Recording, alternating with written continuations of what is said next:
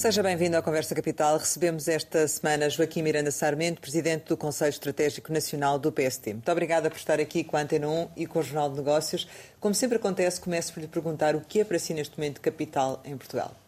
Bom dia, muito obrigado ao, pelo vosso convite. Eu creio que aquilo que é capital neste momento, e será nos próximos anos, é percebermos uh, e, e atuarmos sobre aquilo que é o problema essencial do país, que é a economia portuguesa esteve estagnada nos últimos 20 anos. Nos últimos 20 anos, a economia portuguesa, em termos acumulados, mesmo não considerando o período da pandemia, desceu uh, 12% em termos acumulados, o que dá uma média anual de 0,5%. E, e, portanto, nós temos que perceber e atuar sobre os fatores que levaram a este estagnamento de duas décadas e garantir que a recuperação que vai ser feita depois desta quebra do PIB de 2020 é uma recuperação sustentável, que recuperamos o mais rápido possível os níveis de 2019 e que a partir de 2023 a economia portuguesa tenha condições para crescer de forma sustentada, pelo menos a 3%, eh, convergindo novamente com a média europeia e, sobretudo, convergindo com os países de leste que têm, nos últimos 15, 20 anos, crescido muito mais que Portugal e grande parte deles ultrapassaram-nos em termos de riqueza per capita. Por isso, o essencial, o capital dos próximos anos é como é que vamos fazer a recuperação económica, como é que vamos aumentar a competitividade e a produtividade da economia portuguesa, como é que vamos voltar a crescer de forma a criar riqueza que permita melhorar os rendimentos das pessoas e uh, gerar recursos para os serviços sociais e para, e para toda a prestação social que o Estado tem que fazer. E nesse sentido o PRR é uma oportunidade, ou pelo menos uma ajuda. Tem sido crítico relativamente à visão estratégica a dar este PRR. Qualquer das formas, nesta altura, como é que eh, avalia aquilo que já vai sendo concretizado do, do PRR? O PRR parte de um problema original que o Governo nunca quis enfrentar, que é exatamente este. Porque é que a economia portuguesa está estagnada há 20 anos? E não partindo desse diagnóstico, aquilo que eu chamo de estrangulamentos da economia portuguesa, que são relativamente consensuais na esmagadora maioria dos economistas e gestores do país, não partindo desse diagnóstico, também não tem, por um lado, as reformas estruturais e as medidas necessárias para resolver esses estrangulamentos e, por outro lado, a alocação de recursos que permite aumentar a, a, competitividade e a produtividade da economia. Um exemplo do que é que devia lá estar e não está, por exemplo? Deveria estar uh, reformas nos custos contexto e burocracia, uh, no sistema fiscal, no mercado laboral, na questão da, da, da educação e do capital humano. Repare, nós, e dou-lhe um exemplo muito simples. O PRR prepara-se para gastar cerca de mil milhões de euros na digitalização da administração pública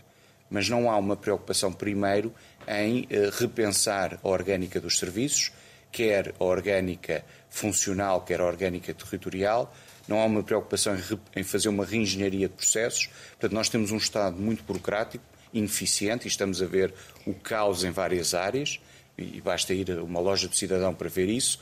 E é esse caos e essa ineficiência que vamos digitalizar e, portanto, vamos informatizar. Mas ao digitalizar não se, vai, não se pode resolver se, também esses problemas? Se, se, não mudar os processos, o efeito marginal vai ser relativamente pequeno. Mas e não o vai PRR... haver consequência deste PRR tal como ele está. Não é como o PSD diz que devia estar, mas tal como ele está, Tal como ele está, este PRR, e basta olhar para os próprios números do PRR, portanto, vou usar os números do Governo, a partir de 2023, portanto 21 e 22, vamos ter crescimentos na ordem dos 4, 5%, porque não é mais do que a recuperação da quebra de 8,5% de 2020. Chegamos ao final de 22 e recuperamos o nível pré-pandemia de 2019 e depois o que o Governo diz no PRR que a partir de 2023 a economia portuguesa continua a crescer abaixo de 2% ao ano.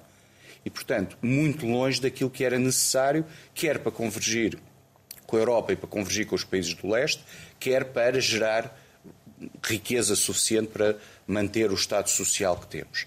E por isso o PRR não é transformador, porque depois quando olhamos para o potencial da economia portuguesa no médio e longo prazo, ele praticamente não se altera face àquilo que tínhamos antes da pandemia. Nem há nenhuma ideia apontada pelo PST que conste deste PRR. O Primeiro-Ministro tem insistido numa falácia, para não lhe chamar uma coisa um pouco mais forte, que é o PSD não apresenta alternativas e não disse nada sobre o PRR. Isso é falso. Conselho Estratégico Nacional do PSD, em 2020, apresentou três programas económicos. E enviaram ao Governo esses programas? Nós, claro. Nós apresentámos no início de abril um programa de emergência económica, que eu tive depois a oportunidade até de conversar com o Sr. Ministro da Economia, e foi uma única conversa porque nunca mais se repetiu. Depois, em junho, apresentámos um programa de recuperação económica que o, Primeiro-Ministro mostrou no Parlamento e disse: Sei que o PSD apresentou este programa há três dias, ainda não tive tempo de ler, era um documento de cerca de 50 páginas. E depois, a 5 de outubro de 2020, apresentámos o Programa Estratégico dos Fundos Europeus, que é a nossa visão para a década e a nossa visão para o PRR e para o próximo quadro comunitário de apoio.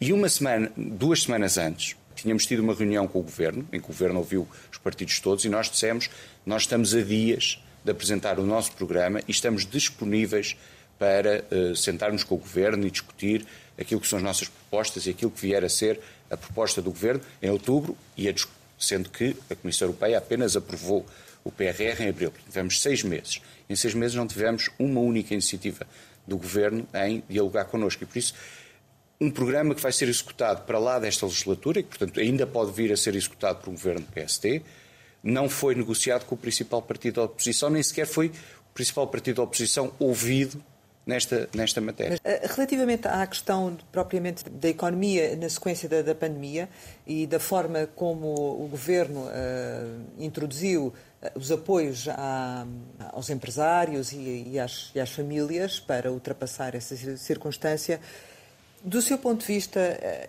isso continua muito pautado por restrições orçamentais? Sem dúvida. Repare que uh, o próprio Governo reconheceu em vários momentos, e basta ouvir aquilo que disse o Dr. Mário Centeno na quarta-feira. Portugal entrou nesta crise com uma dívida pública perto de 120%, e por isso Portugal foi o segundo ou terceiro país da União Europeia que menos esforço orçamental fez na resposta à crise, seja no, no layoff, seja nos apoios às famílias, à recuperação económica, etc. E isso resulta da restrição orçamental que nós sempre dissemos nos últimos anos que era a dívida pública. E esta crise mostra, e eu acho que uh, chega a ser confrangedor ver alguns economistas agora dizer o contrário do que andaram a dizer, porque nós tivemos durante vários anos alguns economistas e alguns agentes políticos a dizer que o déficit e a dívida não eram importantes e que Portugal podia ter mais déficit, que isso não era um problema, e agora dizem, bom, se tivéssemos menos dívida pública, teríamos tido mais apoios às famílias e às empresas. E por isso Portugal está, iniciou esta crise com uma forte restrição na sua dívida pública, sai desta crise com uma dívida pública perto de 140%, e, e daí os alertas do Governador do Banco de Portugal na quarta-feira. É pena ele não ter tido essa presença de espírito enquanto foi Ministro das Finanças durante quase cinco anos, os alertas para o aumento da despesa corrente primária mesmo excluindo aquilo que são as medidas pontuais por via da, da Covid, que foi quase 2 pontos percentuais do PIB, e, por outro lado, o elevado nível de dívida pública face àquilo que são as incertezas no mercado da dívida pública que se colocam cada vez mais, nomeadamente a atuação do BCE. Mas com, com a pandemia e procurando também estimular mais a economia, o Governo devia ter, e dado que as uh, regras orçamentais até 2022 não estão em vigor, as regras europeias, o Governo devia ter ido mais longe ou, do seu ponto de vista, não? Eh, repare, uh, primeiro, o governo, uh, a restrição existe, existe para qualquer governo. Aquilo que nós sempre dissemos e fomos apresentando nos três documentos que eu referi é que a resposta orçamental é importante, mas há outras medidas. Deixe-me dar-lhe um exemplo também muito simples. Logo a 20 ou 21 ou 22 de março, portanto, logo no, na primeira semana de confinamento, nós apresentámos uma medida muito simples que não aumentava nem o déficit nem a dívida pública, que era o Estado pagar imediatamente aos fornecedores uh, uh, as suas dívidas e que teria injetado naquele momento na economia, em milhares de empresas, 3 a 4 mil milhões de euros. Os números que temos de, da Direção-Geral do Orçamento de julho agosto deste ano é que a dívida a fornecedores é maior do que era em fevereiro de 2020. E, portanto, a margem orçamental é escassa, mas o Governo tinha outros instrumentos que nós fomos mostrando ao longo do tempo. Deixe-me dar-lhe outro exemplo. Quando a, a pandemia começou, o Banco Europeu de Investimentos criou um fundo para toda a Europa, obviamente, de capitalização das empresas de 250 mil milhões de euros. E nós apresentámos logo em maio e depois em junho um conjunto de oito linhas de capitalização, diferentes, com objetivos diferentes e empresas-alvo diferentes, que nos teria permitido capitalizar as empresas portuguesas em 4, 5 mil milhões de euros. E o Governo ainda hoje não tem um programa tão ambicioso como aquele que nós tínhamos e ainda hoje tem o Banco de Fomento uh, quase inoperacional. E por isso havia um conjunto de instrumentos que iam para lá da margem orçamental que o Governo podia ter usado, que nós propusemos ao longo do ano de 2020 e que uh, acabou por não, por não surtir efeito. A responsabilidade desse, dessa política é do Ministro das Finanças. Portugal teria beneficiado se tivesse um Ministro das Finanças diferente? Em última instância, a responsabilidade é do, do Governo e do Primeiro-Ministro. Obviamente, o Ministro das Finanças tem a preocupação da restrição orçamental, quer Dr. Mário Centeno, quer agora o professor João Leão, mas obviamente que muito daquilo que falámos extravasa as competências do Ministro das Finanças e, e nomeadamente, no, no, no, Ministro da Economia. Aliás, eu noto é que o Ministro das Finanças está cada vez mais isolado, porque uh, há duas semanas vimos um Ministro, que eu creio que é o décimo ou décimo primeiro na hierarquia do Governo, que é o Ministro das Infraestruturas, não só desautorizar o Ministro das Finanças, como quase pedir a sua demissão. E não vimos o Primeiro-Ministro a defender o Ministro das Finanças. O que, em vésperas do orçamento e de uma negociação que eu imagino seja bastante difícil com os partidos de esquerda, fragiliza bastante a, a, posição do professor João Leão e eu acho que parte dos recados que o Dr. Mário Centeno fez na quarta-feira eh, são também uma forma dele procurar ajudar a, fortalecer a posição do seu sucessor. Então concorda que a atuação do Ministro das Finanças tem sido a, eh, a correta ou a possível? É isso? Nós não temos Ministro das Finanças, temos, temos Ministro do Orçamento e da Cativação de Despesa. O Ministro das Finanças não tem, pelo menos que se conheça, uma visão para o país sobre o sistema fiscal, sobre a reforma das finanças públicas, sobre a reforma da despesa pública e dos serviços públicos, sobre o setor empresarial do Estado.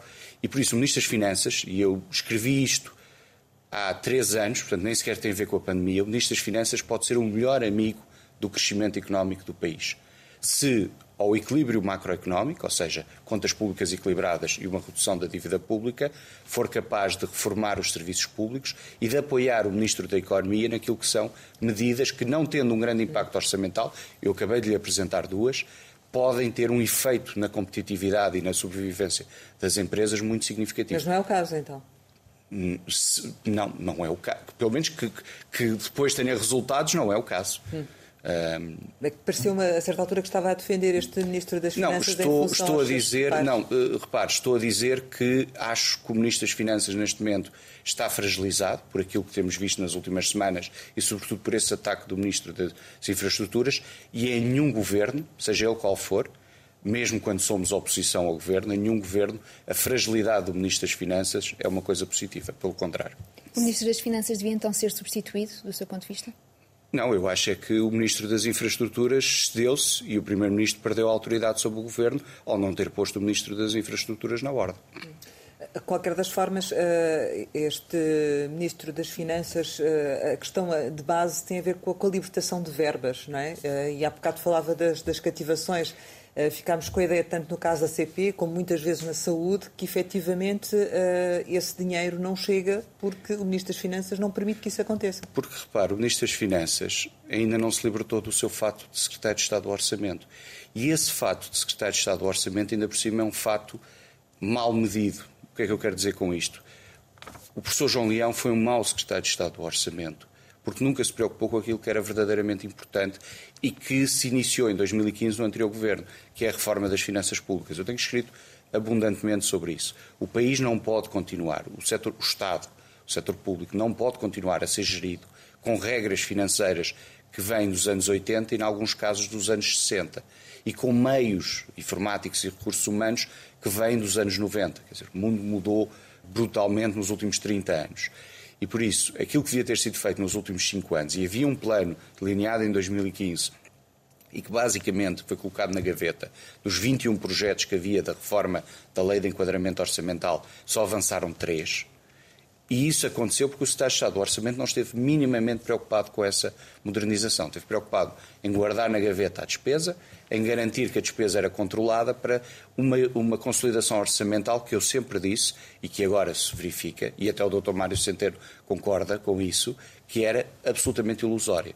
Nós atingimos um superávit orçamental em 2019, fruto da política monetária do Banco Central Europeu, que entre juros e dividendos do Banco de Portugal representa dois terços da redução do déficit, fruto da cativação de despesa e do corte de investimento público e de um crescimento económico que permitiu um aumento da receita fiscal e o próprio aumento da carga fiscal de 0,6. Somarmos a política monetária do BCE, juros e dividendos do Banco de Portugal, o corte do investimento público e o aumento da carga fiscal, temos 90% da consolidação orçamental feita entre 2016 e 2019. E com a crise mostrou-se que isso era um castelo de cartas, que era absolutamente ilusório. E nós sempre dissemos que era necessário uma consolidação orçamental estrutural para permitir que depois, em períodos de crise, houvesse margem orçamental para poder atuar. E não fôssemos o segundo ou terceiro país da Europa com menos resposta orçamental face a esta crise. Isso em, que medida é que, por exemplo, tem vindo a influenciar o que se passa na TAP e na CP? No caso da TAP, eh, a companhia aérea parou a sua atividade, como todas as companhias aéreas do mundo, mas há aqui um problema de base. O Governo decidiu, em 2016, reverter a privatização da TAP. E Sim, se isso não tivesse ainda acontecido... não conseguiu explicar é... Não, não é que há um ponto essencial. Se fosse, estivesse privatizado, não, o que é que tinha acontecido na pandemia? Tinha havido uh, mecanismos de apoio à TAP diferentes daquele que, que existem. Porquê? Porque a Comissão Europeia fez essa distinção entre empresas que eram privadas e empresas que eram públicas por causa da questão dos auxílios de Estado. E, portanto, a TAP teria tido mecanismos diferentes e, porventura, melhores do que aqueles que teve se tivesse permanecido na esfera privada. A questão da CP é uma questão diferente. Há um problema estrutural na CP. Durante décadas, a CP fez investimento que não deveria ter feito, sido feito porque devia ter sido feito pelo Estado. Foi uma forma de desorçamentar uh, e isso aconteceu ao longo de décadas. Uh, tem, portanto, tem um problema de dívida acumulada que resulta de infraestruturas e depois tem um problema uh, de exploração de não sermos capazes de definir o que é que é serviço público e o que é que é e o que é que poderia ser concessionado aos privados. E recordo também que uh, havia uma, uma concessão aos privados de algumas linhas suburbanas que foram revertidas. Aquilo que nunca foi explicado e que eu um dia gostaria de perceber é que a reversão da concessão dos transportes urbanos foi uma exigência do PCP nos acordos escritos da Geringonça, mas a reversão da privatização da TAP não está nesses acordos. E, portanto, aparentemente, a reversão da privatização da TAP, feita em 2016, é uma decisão exclusivamente do governo de António Costa. E ainda hoje está para perceber qual foi a motivação dessa reversão da privatização. Eu não sei, mas não resulta dos acordos políticos, ao contrário da reversão dos não transportes sabe, urbanos. Mas presume, eventualmente. Não, não, não. Posso admitir que eh, na matriz de pensamento do, político do Dr. António Costa e do Partido Socialista, a TAP deveria permanecer pública, ou maioritariamente pública. Eu acho que isso é um erro e nós hoje estamos a pagar por esse erro. Como Ministro das Finanças Fragilidade, como já disse, o que é que espera do próximo Orçamento de Estado? Será o sétimo a, a apresentar por este governo? Uh, primeiro, uma continuação dos outros seis, ou seja, um, orçamento de Estado que tem uma política económica subjacente que não responde ao, tal problema que eu comecei por identificar no início, de falta de competitividade e de produtividade da economia portuguesa. Portanto, um orçamento de Estado a navegar à vista, sem as reformas necessárias nos tais estrangulamentos dessa competitividade e, por outro lado, eh, um conjunto de medidas neste equilíbrio entre manter as contas públicas e não hum, atacar demasiado a classe média e satisfazer aquilo que são eh, a vontade do, do Bloco de Esquerda e do PCP. Portanto, tenho muita curiosidade em ver, na segunda, creio que o orçamento é entregue segunda-feira, uh, provavelmente às 11 e tal da noite, como se tornou hábito. Uh, tenho muita curiosidade em ver qual é a solução de englobamento que vai ser encontrada entre uh, aquilo que é a vontade do PCP e do Bloco, aparentemente era englobar todos os rendimentos em todos os escalões, e aquilo que é um erro de política económica, que seria exatamente fazer isso e aumentar a carga fiscal sobre a classe média. Mas acha que a carga fiscal vai aumentar? Se, repare, aquilo que eu disse foi, se a proposta do Bloco e do PC for seguida, de englobamento total dos rendimentos, independentemente do escalão de rendimento em que a pessoa esteja, há um aumento muito significativo da carga fiscal em IRS e que vai incidir, sobretudo, na classe média, média alta, com algum uma poupança, seja ela em depósitos, seja ela em imóveis. o PS já veio dizer que o englobamento obrigatório será só para as chamadas mais-valias especulativas. Pois, por isso é que eu estava aqui a dizer este fino equilíbrio entre aquilo que é razoável, entre aquilo que é o bom senso e aquilo que são as pretensões ou, ou as exigências uh, do PCP e do Bloco. E é este fino equilíbrio que eu tenho curiosidade de ver na segunda-feira como é que o englobamento Mas fica. Mas e o englobamento, se for só sobre estas mais-valias ditas especulativas, será de bom senso? Depende da definição de especulativa, porque, tanto quanto eu percebi, nas reuniões com os partidos políticos foi perguntado ao Sr. Secretário de Estado dos Assuntos Fiscais exemplos do que é que é especulativo e ele não soube dar. Isto foi na quarta-feira. Talvez na segunda já, já possa dar. Portanto, depende muito, depende muito daquilo que for especulação. Se me disser que é vendas até 12 meses, eh, é um conceito bastante lato, porque depende muito de situação para situação. Eu acho que qualquer englobamento eh, é prejudicial aos níveis de poupança, sendo que ainda por cima a poupança em Portugal representa hoje, eh, se excluirmos 2020, que foi um ano totalmente atípico, porque muitas pessoas não puderam gastar aquilo que estavam habituadas a gastar, mas se formos aos números de 2019, a poupança representa 3, 4% do PIB, o que é um dos valores mais baixos da União Europeia e muito abaixo daquilo que o país precisava. Portanto, não é aceitável este englobamento, seja de que forma for para o PST? PST? Muito provavelmente qualquer formulação que venha será uh, criticada pelo PST porque entendemos que isso vai fazer aumentar a carga fiscal do IRS. Porque repare, quem tem um património muito elevado, se quiser usar uma expressão simples, os, os milionários, tem estruturas societárias para gerir esse património. Portanto, é tributado em outras formas, nomeadamente IRC e não em IRS. Portanto, isto, na prática, por muito eu até posso conceder que tenha uh, uh, propósitos muito benignos ou muito, uh, digamos, positivos, mas há, uma há uma distância entre os propósitos e depois aquilo que são os resultados. E os resultados é que vai tributar uma classe média, média alta, que já está asfixiada hum. por uma carga fiscal de panóplia de impostos e taxas e taxinhas que torna extremamente difícil poupar e, e, em alguns casos, até conseguir pagar as despesas. Mas isso não parece ser muito compatível com o que o Primeiro-Ministro disse, que queria aumentar o rendimento das famílias. Pois, eh, repare na dualidade de atuação. Antes das eleições autárquicas, o Governo fez, perdoa uma expressão, uma festa com o desdobramento dos escalões, sabendo nós que há 200 milhões de euros, no máximo, para esse desdobramento de escalões. É Mas foi apresentado é muito pouco, é 1,5% da receita de IRS de 2019. Mas foi apresentado como uma enorme redução da carga fiscal, como uma medida extraordinária. Se formos por aquilo que o PCP e o Bloco querem, que é englobar todos os rendimentos, o impacto no aumento da carga fiscal de IRS é muito superior a 200 milhões de euros. Portanto, há aqui uma dualidade de discurso que de facto não, depois não casa com a realidade. Quer dizer, o desdobramento de escalões que é uma medida com impacto marginal, é apresentado como uma coisa extraordinária. O englobamento de todos os rendimentos em todos os escalões tem um impacto brutal no, no, naquilo que as pessoas pagam de IRS, que é apresentado como uma medida de justiça social. Mas em relação aos impostos propriamente, por exemplo, este governo teve uma política de aumento dos impostos indiretos. Haverá uh, uma tendência para novo aumento desses impostos ou, ou não? Nós sempre nos habituámos, sobretudo quem estuda economia e finanças públicas, a ter a esquerda a defender eh, os impostos diretos por questões de progressividade e a criticar os impostos indiretos porque são mais, eh, eh, no limite até podem ser regressivos e, portanto, são injustos socialmente.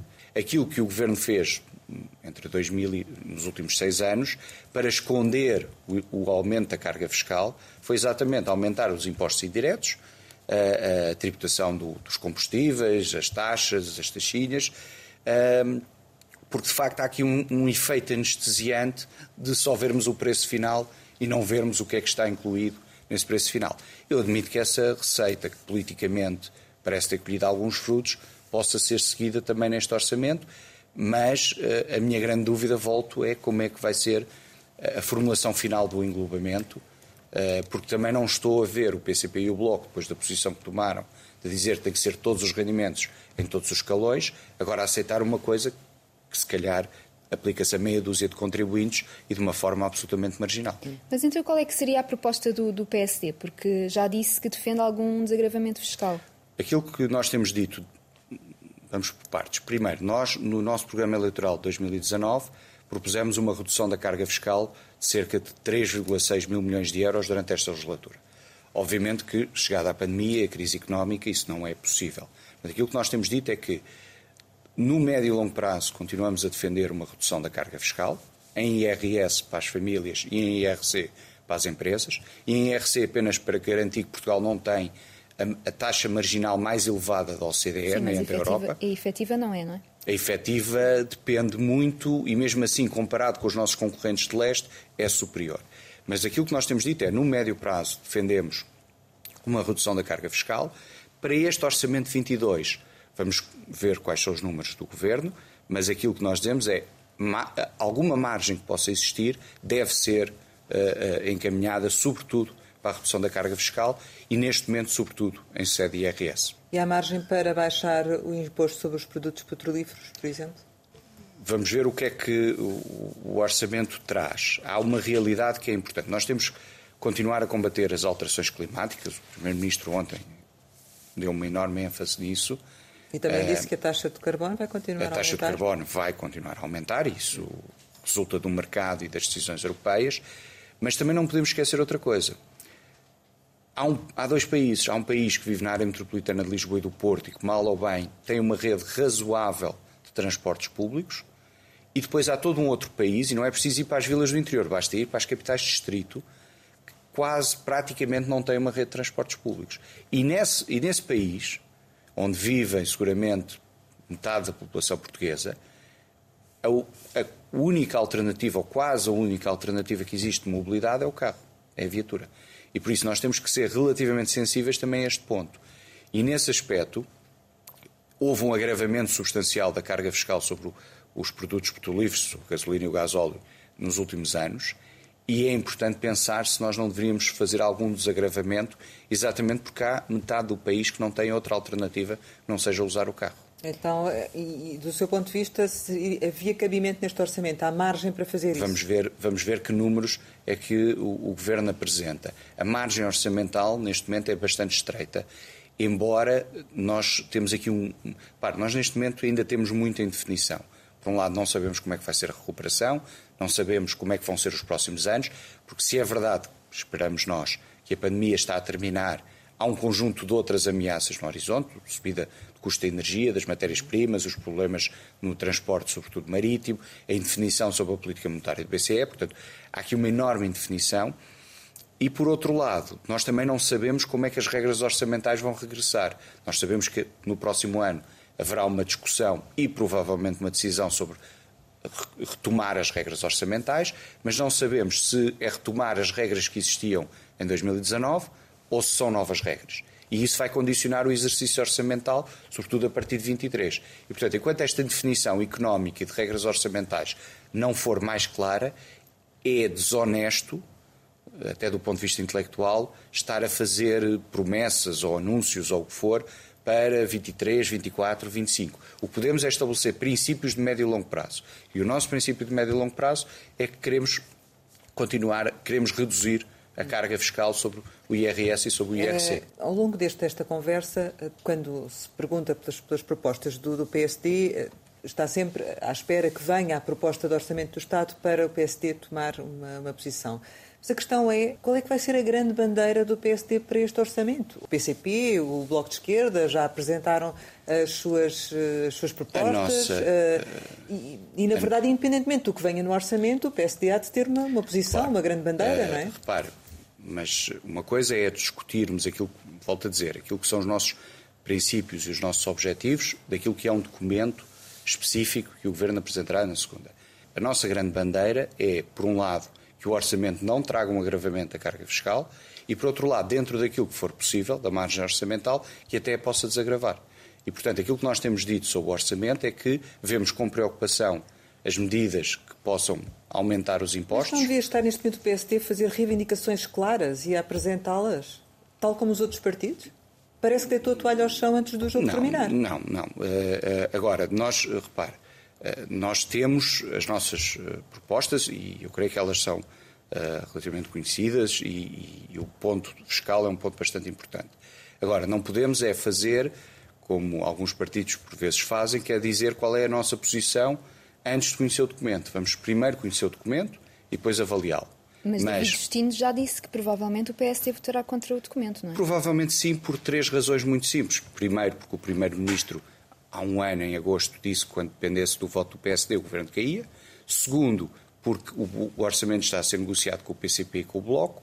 E terceiro, porque, como eu já referi, é um orçamento salvo alguma alteração extraordinária, é um orçamento que segue a linha dos últimos seis e, portanto, uma linha que, do ponto de vista da política económica e orçamental, nós consideramos errada. E, portanto, se me perguntar, à data de hoje, qual é a elevada probabilidade de, de, de votação do PSD, é contra.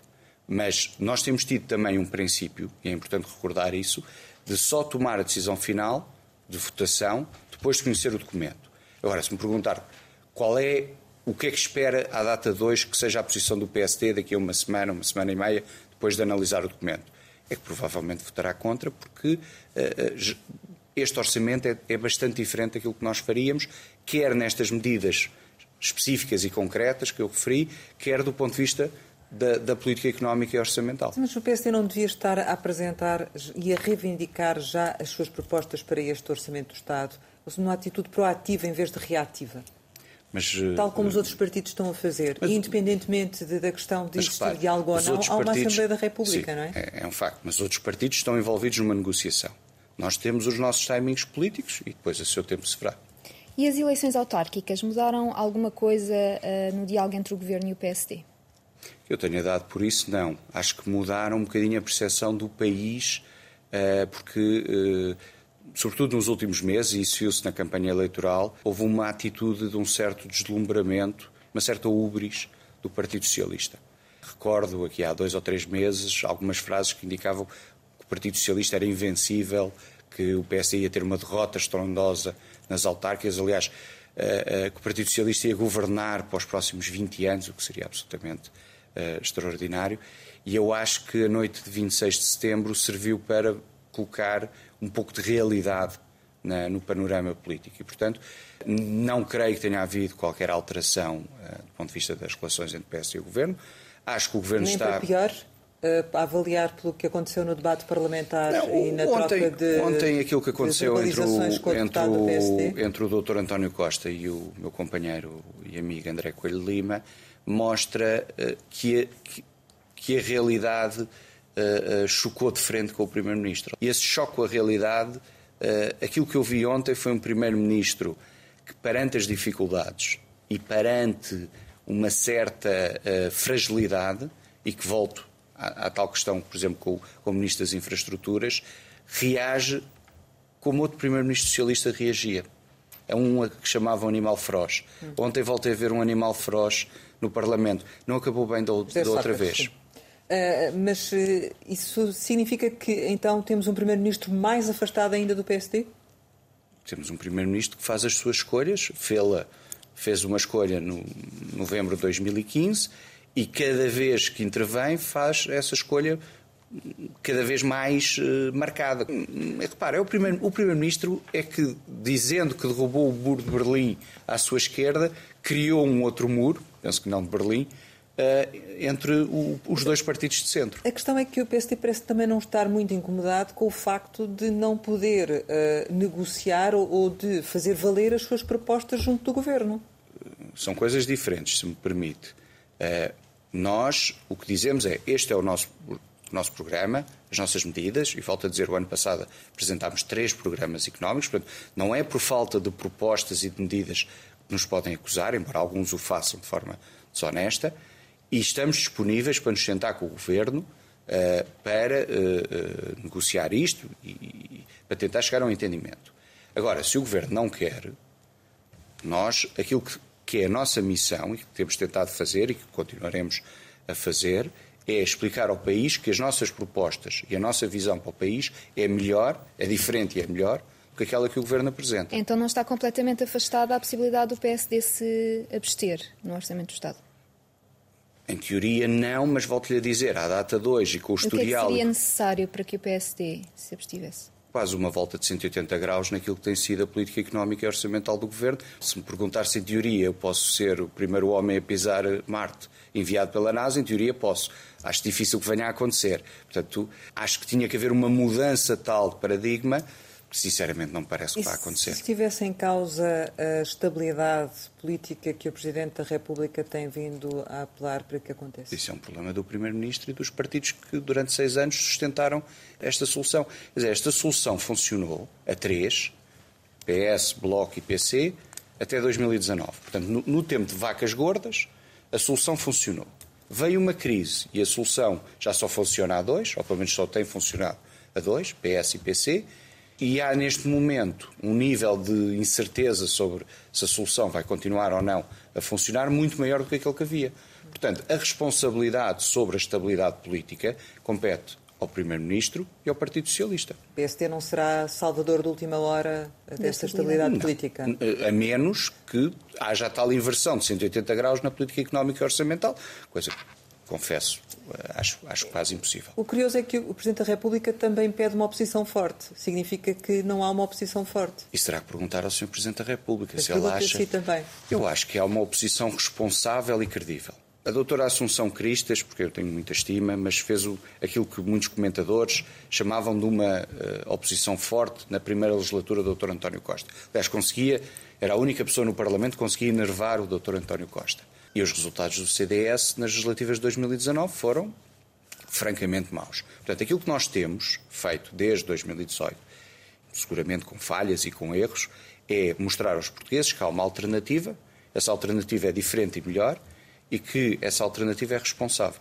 Ou seja, que nós temos um caminho diferente e que se fôssemos governo, e eu acho que o programa eleitoral de 2019 e depois tudo aquilo que temos apresentado no Conselho Estratégico Nacional uh, neste último ano e meio mostra nós temos uma alternativa diferente e, na nossa opinião, obviamente melhor. E é esse caminho que nós temos que fazer, convencer os portugueses que um governo PSD seria melhor na, na política económica e social do que este governo PS apoiado pelo Bloco e pelo PC. Em relação à margem orçamental, a Ministra da Modernização do Estado ontem prometeu aumentos na função pública de 0,9%, com impacto orçamental de 225 milhões. Faz sentido para o PSD? Para o que nós sempre dissemos no nosso programa eleitoral de 2019 é que os aumentos salariais na função pública deviam estar em linha com a inflação. Ora, não, seguramente que a inflação de 21 e de 22 vai estar muito acima dos 0,9. Basta olhar para os últimos dados e basta olhar para o, para o efeito dos preços na energia, na, nas matérias-primas, etc. E por isso, o aumento de 0,9 para a função pública representa, para 2022 representa uma quebra, uma perda de poder de compra. E isso resulta da tal falta de margem orçamental. Ou seja, se o Governo tivesse, nos anos, perdão-me novamente a expressão, de vacas gordas, feito uma consolidação orçamental estrutural, haveria margem para garantir, mesmo em períodos de recessão, aumentos salariais em linha com a inflação. E o que nós dizíamos no programa eleitoral era aumentos salariais em linha com a inflação e depois a margem adicional que possa existir, e neste momento, obviamente, ela é muito menor, deve ser canalizada para progressões e requalificações de carreira. Repare que o doutor Centeno, na quarta-feira, e eu hoje estou a citar muito o doutor Centeno, porque gostei muito de ouvir na quarta-feira, foi pena, uh, durante os cinco anos que ele foi ministro, não, não ter seguido essa linha. Ele vem dizer, a despesa com pessoal aumentou quase 1% do PIB, mas é tudo efeito volume, ou seja, é tudo entrada de novos funcionários.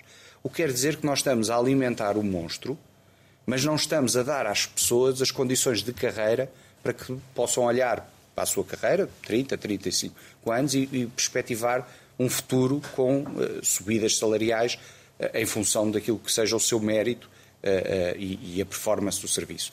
E é aí que eu acho que o Governo falha e, e por isso nem sequer consegue apresentar um, um aumento salarial que esteja em linha com a inflação, porque a inflação vai ficar seguramente acima dos 0,9%, talvez até acima dos 2%. Mas para 2022 defende uma consolidação orçamental acima do que o Governo, os números que foram conhecidos agora esta semana, acima do que o Governo propõe?